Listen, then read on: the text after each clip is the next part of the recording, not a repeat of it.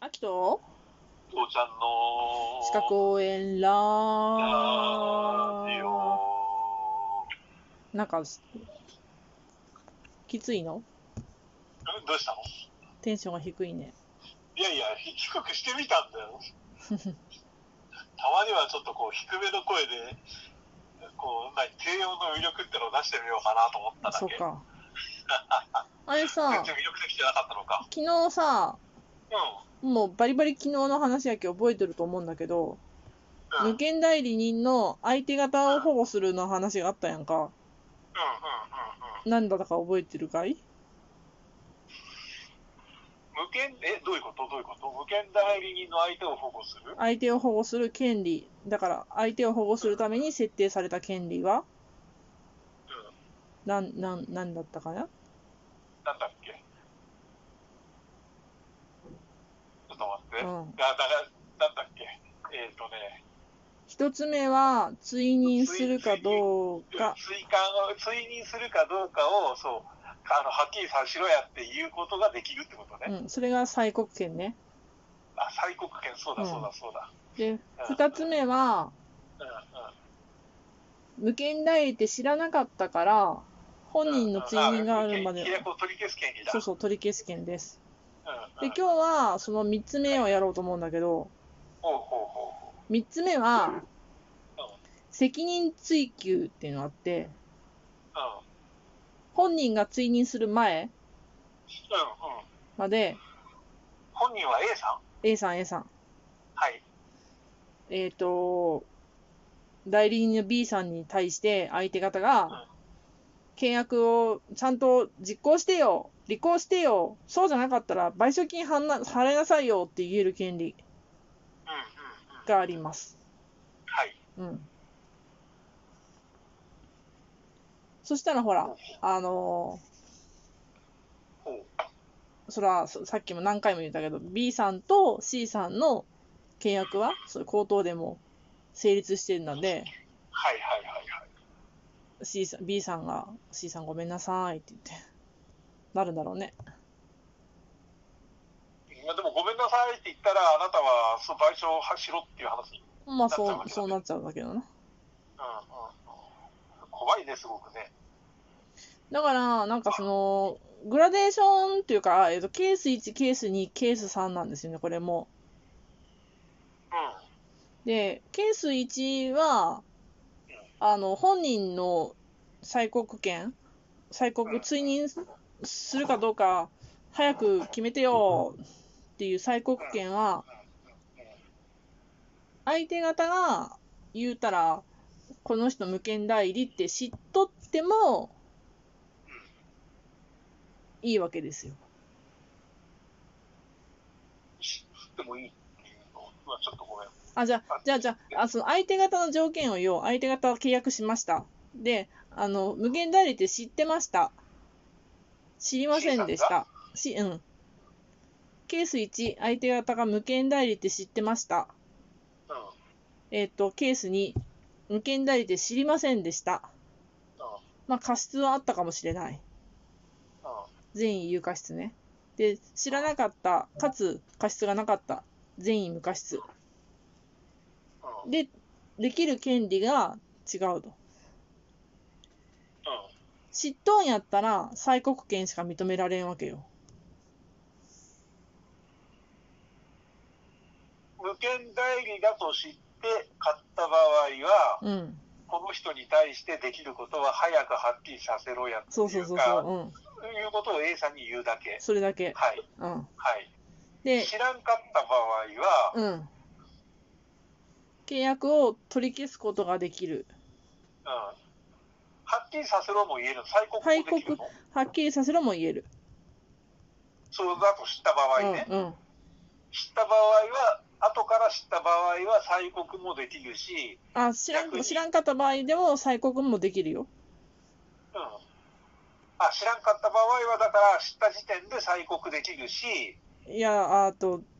知らんかっても催告はできる。知った時点じゃなくて。だって知らないししししし知らないし知らない人が、うん。それを知らなかったら催告のしようがないじゃないい。や、だから、権利と、そのケース1、ケース2、ケース3が、グラデーションなんよ。催告するだけだったら、催告するだけだったら悪意でもう大丈夫だけど、善意の人でも催告できるわけよ。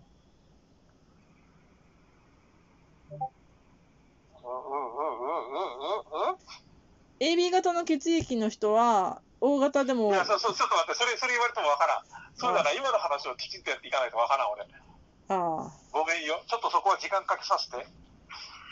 えー、っとだから善意のっていうのはちょっともう一回どういうことを言ってるえっ、と、うん契約をするのにあたって、相手方はう3ケースあります。知ってて契約しました。悪意で契約した場合。で、知らなくて契約した場合っていうので、知らなくて契約して、かつ、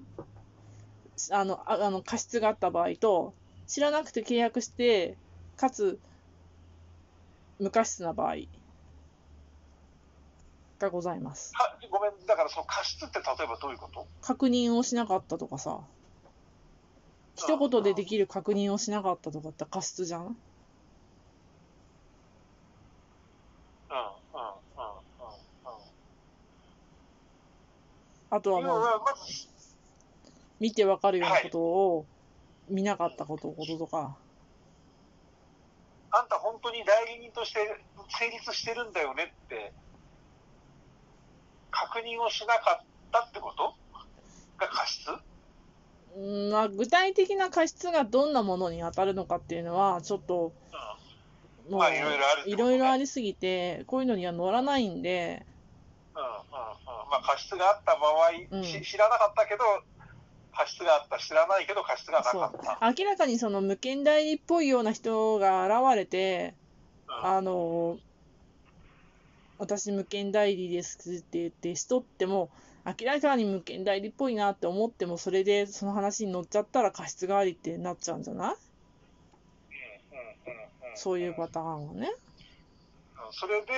うん。要は相手が無,、えー、と無権だと知らな知ってたら催告しかできないそうそうそうそ相手が無権だと知らずに契約したけれど、う。うん。過失があった場合うん。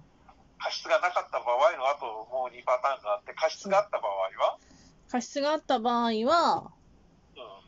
えっ、と、契約を取り消すことができる、あるいは本人に催告することができる。んうん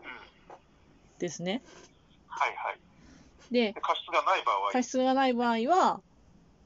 無権代理の人に責任を追及するために、こう履行、契約を履行してくれ、あるいは損害賠償を請求できるっていう風な権利を持ちます。あるいは、あの、取り消しもできます。催告もできます。要は一つずつ権利が増えていくわけそうねそうそうそその C さんの責任度合いによって、う。うん。うん要は最初から俺はあんたが無権だって知ってるんだけど、うんでも一応もういいややっちゃえって言ってやった場合は、うん。まあうまみは全くねえよとうん。だから A 催告さんはす売るるか売らないかもうそれだけはっきりさせてくれやってそういそううそうだそう。けでうんで売らないって言われたらじゃあ契約契あの契約なしねって言うしかない、うんそうそうそうそう。うん。だけど、うんこれが知らなくてでも過失はあったようとん。だったら、でも、とりあえず、あ、でもそれでも契約を解除するだけだよね。あ、でもそうか、最初から解除することができるってことそうか。そうそうそうそうそうそう。うんで、うん。全く本当の善意の善意だったら、うん。過失なしだったら、そ賠償しろとそいううことそうがそでうきそう、まうすよと。うんんうん、そうそうそうそまあ確かにグラデーションというか段階は踏んでるわね。う、うん、うん。おだちんはいっぱいついてきますよ。そういうことでございます。うん、でもやっぱりそこについては、やっぱりその民法の壁っていうかさ、うん、あのーいや、だからこうこの、こういう勉強始めたばっかりだから、ものすごいわかんないのは、その過失ってどんなことを言うので、その過失の具合によっては、ほら、詐欺になっちゃうからとかうさ、ん、他のところに寄ってっちゃうかうら、ん、じゃあ、ここで言うこの範囲は何のことを言うんだっていうのが、本当なんかこう考え、だから理屈として、勉強の糧として、こういうものっていうふうに覚えるのはできるんだけど、ああ、でも私もさ、実践をしたことがないから、なんとも言えんのやけど、なんか、あの、聞いた話でね、とあるおじいちゃんが、うん、あの、売りたいって言って、まあ、宅建士に、あの、大会を頼んだんだって。うん、うん、そしたら、その、ば宅建士、まあ、最終的には登記しないといけないから、司法書士の先生がついて、見てたんだけど、その司法書士の先生が、そのおじいちゃん見て、年齢も年齢だから、ちゃんと、その、頭が認知症とかなってないかどうか、うん確認してくださいって言って、うんうんっていうのを要求してきたわけよね。はいはいはいはい、そういうを、のをすっとばかして、うん免許証の確認だけ、番号だけ確認してもさ、いいよ、せ契約は成立するわけじゃん。契約書としては成立するわけじゃん。けうどん、何かあった時のことを考えて、現場では年入は年入を入れたことが行われてるんだなと思ったわけですよね、その話を聞いて。うんうんうんなのうでん、、確かに。うん、そういう、あのーその現場の人が、プロが今まで培ってきたノウハウで、チェックリストって多分できてると思うんだけど、そういうのをすっとばかしちゃったら、やっぱりそそこは過失なんだと思ああ、そうう。ね。うん。うん。私はそう思います。なんか、うん。あれか、だから、いや、実際には分からんけど、その不動産屋さんが、うん。あの、この部屋には幽霊が出ますとかっていうせ説明責う任、ん。あの、さ幽霊や自殺者が出出て、それだから安いですとか、そういう話を、すっ飛ばして、騙してやったら、契約解除されても文句言えねえよみたいなもんだね。うーん。なんとも言えん、ちょっと。 うん、